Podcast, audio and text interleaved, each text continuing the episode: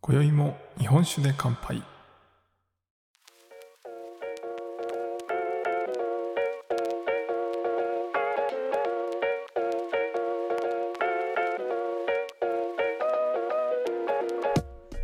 福岡の聞き酒師こと杉玉がお送りする酒林ラジオ。この番組では毎回ちょっとだけ日本酒の楽しみ方や銘柄をご紹介しながら日本酒の美味しく楽しい入り口へご案内するための情報をお届けしております。今回のテーマは城島酒蔵開き行ってきた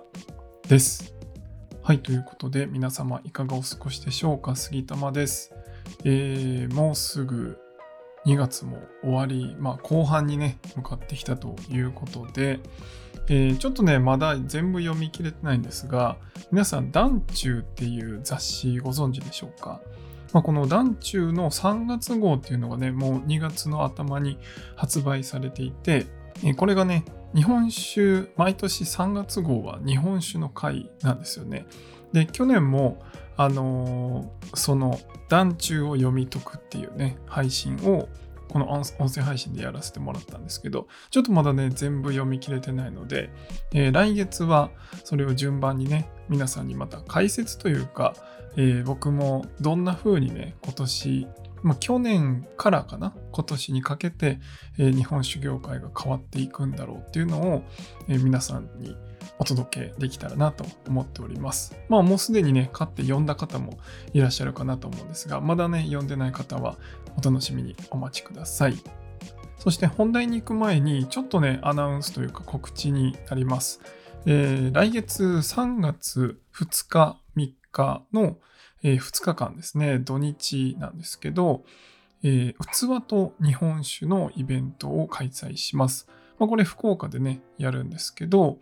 えー福岡のギャラリービンという、えー福岡にいる方はなんとなくあのイメージできるかなと思うんですけど、大堀公園の南側、えー五国神社のちょっと北側にある、今回はね、ギャラリーを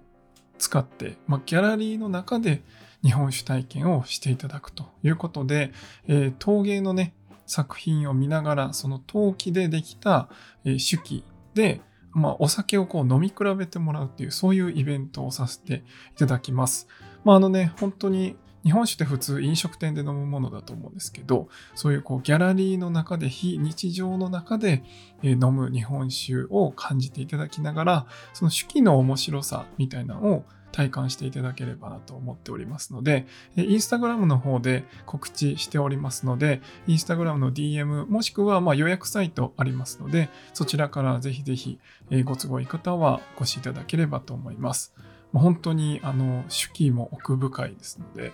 えーまたそういう話もね、この音声配信でできればと思うんですが、まあ、やっぱ聞くより100分は一因にしかずなのでね、えー一回飲んでもらうのが一番だと思いますので、ぜひお近くの方はイベントお越しください。さて、今回はですね、城島酒蔵開き行ってきたということで、えー今年初めて福岡の城島の酒蔵開きに参加させていただきました。もう楽しかった。はい。やっぱりね、こういうお祭りは楽しいですよね。で、あの、知らない方にもね、えちょっと解説すると、え福岡の中でも、ちょっと南の方、久留米とかですね、そういった地域に城島地区というのがあって、そこはですね、まあ、兵庫の灘、京都の伏見、で、えー広島の西条に並ぶ酒どころとして全国でも有名な、まあ、日本酒蔵が集まる地域なんですよね。皆さんご存知ですかね？結構ね、やっぱ九州って焼酎のイメージが多いんですけど、やっぱ福岡はかなり日本酒どころでもあるので、まあ、特にその中でもね、えいろんな酒蔵がこう結構ね、一箇所に集まってるっていうので、この城島の酒蔵開きっていうのはかなりたくさんの方が、え来られるイベントになっています。で、今回ね、まあ僕も、えー今福岡が6年目になるのかな？で、まあ来た時はね、あんまりよく分かってなくて行けなくて、で、えっと、その後ね、流行り病で、えー、亡くなってしまって亡くなったっていうか、中止になってね、えー、なかなか、あの復活できなくて、まあ、その間もね、酒蔵開きをやってたんですけど、まあ、限定のお酒だったり、お酒をドライブスルーで買いに行けるっていうイベントになってたんですけど、まあ、今回、えー、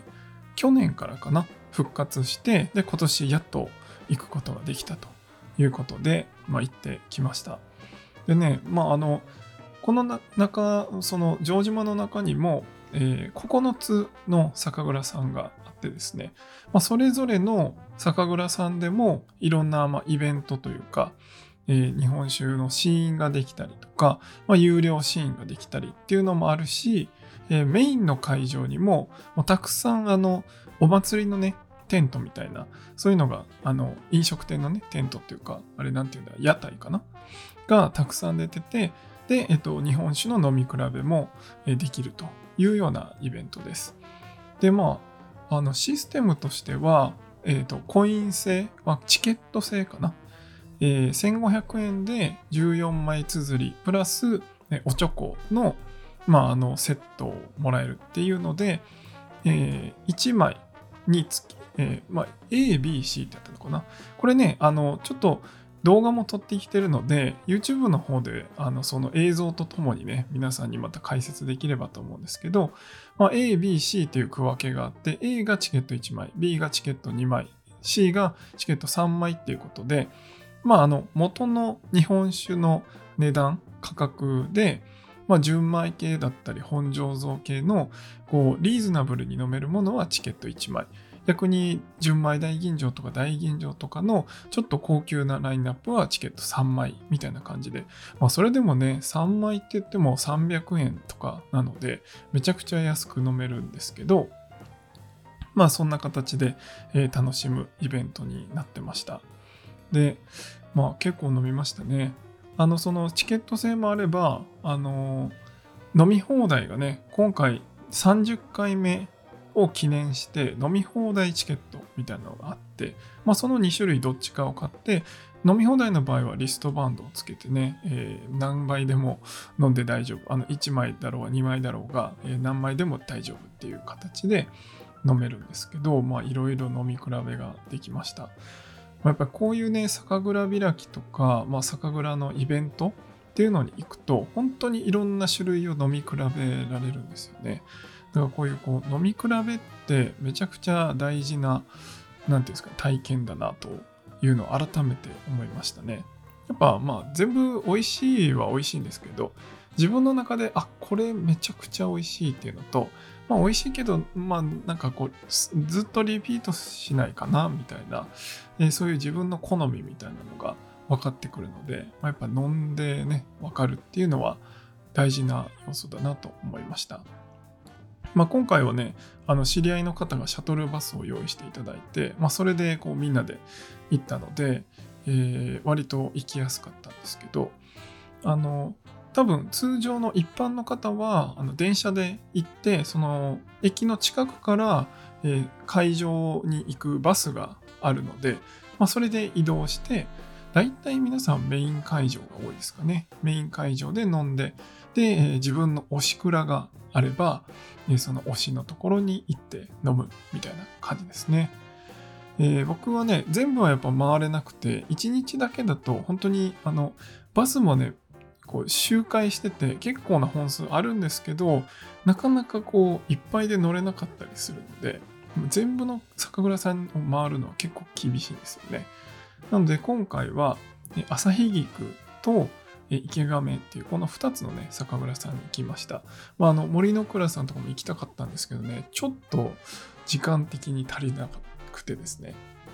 まあ行けなかったんですけど、まあ、来年はねちょっと行きたいなという感じで思っております。まあね、一回、今回初めてだったんでね、あのやっぱ戦略的に回らないといけないなと思いましたね。はい。あの、行き当たりばったりで行くと、結構会場も広いし、まああの、そのね、メイン会場、さっき言ったみたいに A、B、C っていうところで、まあ、チケット使えるんですけど、逆に言うとそのメイン会場以外でそのチケットって使えないんですよね。だから、あのチケットを買ったら、まずそのチケットを全部、まあ、もったいないので、えー、どうやって使い切るか。で、そのためには、えー、メイン会場にいないといけないので、えー、メイン会場をいつぐらいまでいるか。で、え他の酒蔵さんに行きたかったら、えその酒蔵さんに行く経路をね、えいつぐらいに出てっていう、まあそういう戦略的にね、回らないといけないっていうところもあって、まあそれはね、来年はちょっとそこの反省を生かして、えー、できるだけたくさん、そしてできるだけいろんなお酒を楽しめるようにしたいなと思います。まあそのメイン会場でもね、たくさんお酒飲めますし、まあ、結構40種類ぐらいかな、えー、飲もうと思えば飲めるので、まあそこでずっといても全然楽しめますし、まあ食べ物もめちゃくちゃいっぱいあるので、えー、そっちで楽しんでいただいてもいいんですけど、えー、会場から一番近いのが花のつゆっていう銘柄のところなんですけど、えー、花のつゆも会場から近いっていうのもあって、めちゃくちゃ人がたくさんいましたね。はい。まあ、そういうところに、